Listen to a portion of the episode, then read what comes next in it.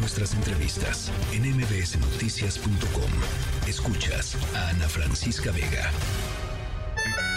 Hay un invento que es genial, reconocido a nivel mundial, que se consume por millones. Es favorita de los dragones que hasta un niño puede preparar. Es una torta o una un bolillo de primera que lo partes por la mitad y lo retacas sin piedad de la comida que te guste más. Por un lado mayonesa, por el otro frijolitos con su cacho de aguacate y rebanadas de quesito. También puedes ponerle lechuga, cebolla y tomate. ¿Qué estamos escuchando? Parte de lo que vivimos en recientes días, el famoso recalentado, esta época de año nuevo, de fiestas decembrinas, donde el recalentado no puede faltar prácticamente en todas eh, las casas. Y para platicar de qué tan recomendable es guardar la, la comida que sobra en recipientes de plástico, me da mucho gusto saludar a Cecilia Sommer. Ella es nutrióloga, maestra en desarrollo humano y profesora de la Universidad Anáhuac. Cecilia, buenas tardes, bienvenida. Buenas tardes, Adrián. Muchas gracias por la invitación. Pues estamos en esta época de recalentado y qué recomendaciones nos harías para guardar eh, la comida y si es recomendable pues esta, estos recipientes de plástico. Ay, es tan común que nos sobre comida después de estas semanas de muchos festejos y que ocupamos muchas veces recipientes que tenemos a la mano, como por ejemplo los que sobran de yogurt o de crema. Nada más que tenemos un problema con estos recipientes. Muchos de ellos son creados para un solo uso. Entonces el plástico se va deteriorando.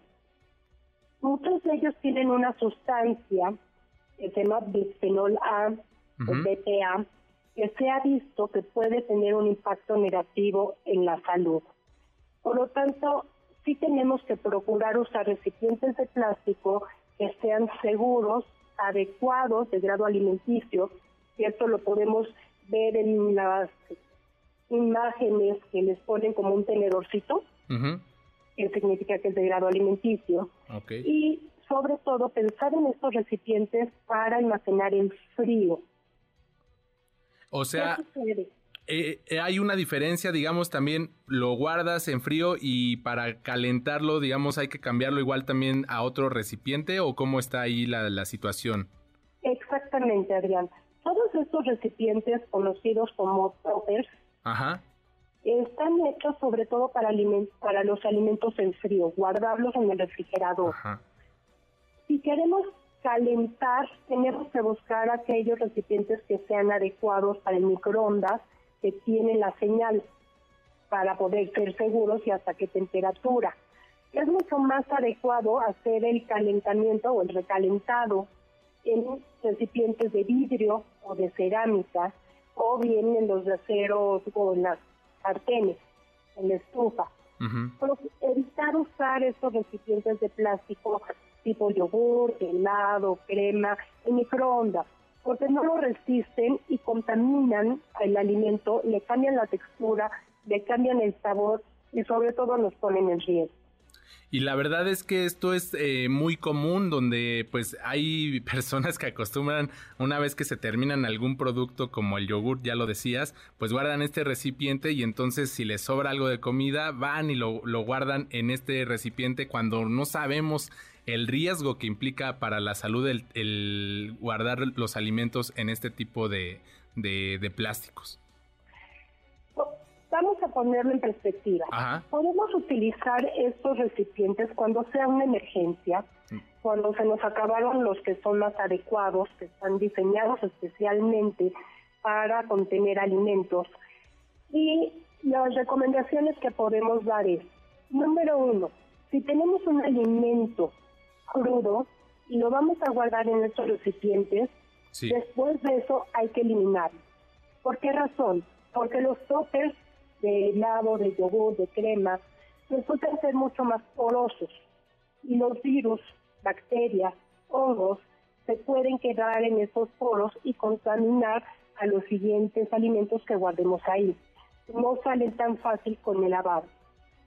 Ahora, eh, Cecilia, déjame, déjame preguntarte, ¿cuánto tiempo es el máximo, digamos, que, podemos guardar los, los, los alimentos, digamos, la pasta, que a lo mejor en estas eh, épocas también es, es parte abundante en la comida, en las cenas, eh, las carnes, ¿cuánto tiempo duran o cuánto es el tiempo recomendado que podemos guardarlas en el refrigerador?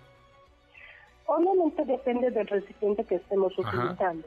Si es un recipiente de vidrio o de cerámica, nos van a aguantar mejor que si los estamos utilizando en uno de plástico. Por lo mismo que te estoy comentando que son porosos. al ser porosos pueden llegar a absorber olores del refrigerador.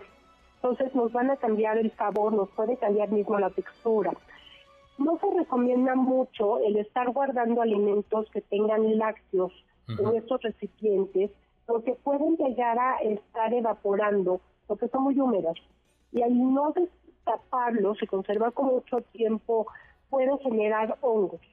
Por lo tanto, cuando utilizamos este tipo de recipientes es muy importante, número uno, marcarlos. Es decir, poner qué, en qué contiene ese recipiente, porque luego es muy frustrante tenemos el yogur, abrimos y resulta ser los frijoles. Entonces, para, para buscar en el refrigerador, siempre marcar y poner de qué fecha están guardados. Primeras entradas, primeras salidas, para poder decir, vamos a consumirlos en el menor tiempo posible. Si yo tengo una pasta cruda, es decir, que no tiene crema, que no tiene queso, que no tiene salsa de jitomate, me va a durar más tiempo que aquella que ya está preparada. Todos los alimentos ácidos, incluyendo los que tienen salsa de jitomate o jitomate crudo, nos van a estar teniendo un contacto más agresivo con el plástico y nos puede llegar a generar esta contaminación que te estoy diciendo del recipiente, puede estar eliminando micropartículas que con el tiempo y si se hace de forma frecuente, pues pueden afectar a nuestra salud aunque todavía están investigando hasta qué grado. Cecilia, ahora me llama la atención esto que nos decías, ¿dónde guardar, por ejemplo, la ensalada de manzana que contiene pues la crema para, para su mejor conservación? ¿Dónde podríamos eh, estarla guardando? Si tuviésemos un recipiente de vidrio, sería mucho mejor opción.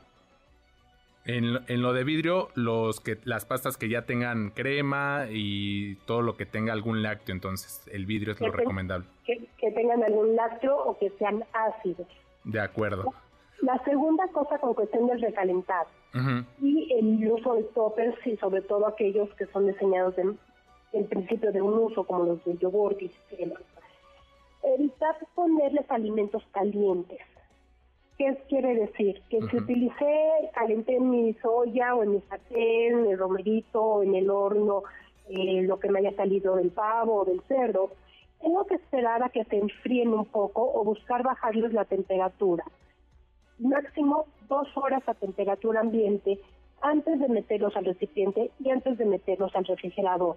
Bien. ¿Por qué hablo de máximo dos horas? Porque es lo permitido antes que empiece a ver una posible invasión de bacterias o descomposición, el riesgo de contaminación. Una vez que tenemos frío el alimento, cosa que no sucede con la ensalada de manzana o con cualquier otro producto, podemos introducirlo a nuestros recipientes. También de esta manera, en no meter alimentos calientes al refrigerador, pues no provocamos que trabaje más nuestro refrigerador y se pueda lastimar.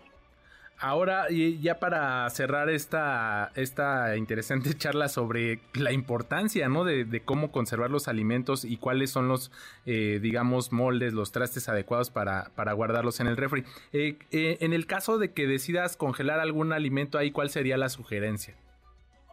Mira, curiosamente estos recipientes sí se pueden llegar a utilizar para congelar. Igual las bolsas de plástico especiales de congelación se pueden utilizar. El vidrio también se puede utilizar para congelar y hay que hacer todo con cuidado, sobre todo sabiendo que se inflan un poco los alimentos congelados y dejarles un poquito de espacio. El que cierren herméticamente es sumamente importante. el que no contengan ningún tipo de rasgada, o sea, fisura o ruptura, porque esos ya dejan de ser herméticos ponen en riesgo la contaminación, que se contamine el alimento. Y también tenemos que recordar que descongelar el producto es mucho más adecuado hacerlo fuera de este tipo de recipientes. Es decir, si yo ya voy a sacar, no sé, la sopa que congelé, pues procurar descongelarla ya en algún recipiente de vidrio. Es mucho más adecuado. De acuerdo, Cecilia, pues agradecemos estos tips que nos acabas de dar, muy interesantes para pues cuidar también de, la salud en este inicio del 2024. Cecilia Sommer, nutrióloga, maestra en desarrollo humano y profesora de la Universidad Anáhuac. Muchísimas gracias. Muchas gracias y feliz año a todos con la esperanza que tengamos oportunidad de tener alegrías compartidas y sobre todo mucha salud y una alimentación correcta. Muchas gracias, que sea un gran 2024. Hasta luego. Hasta luego. Noticias.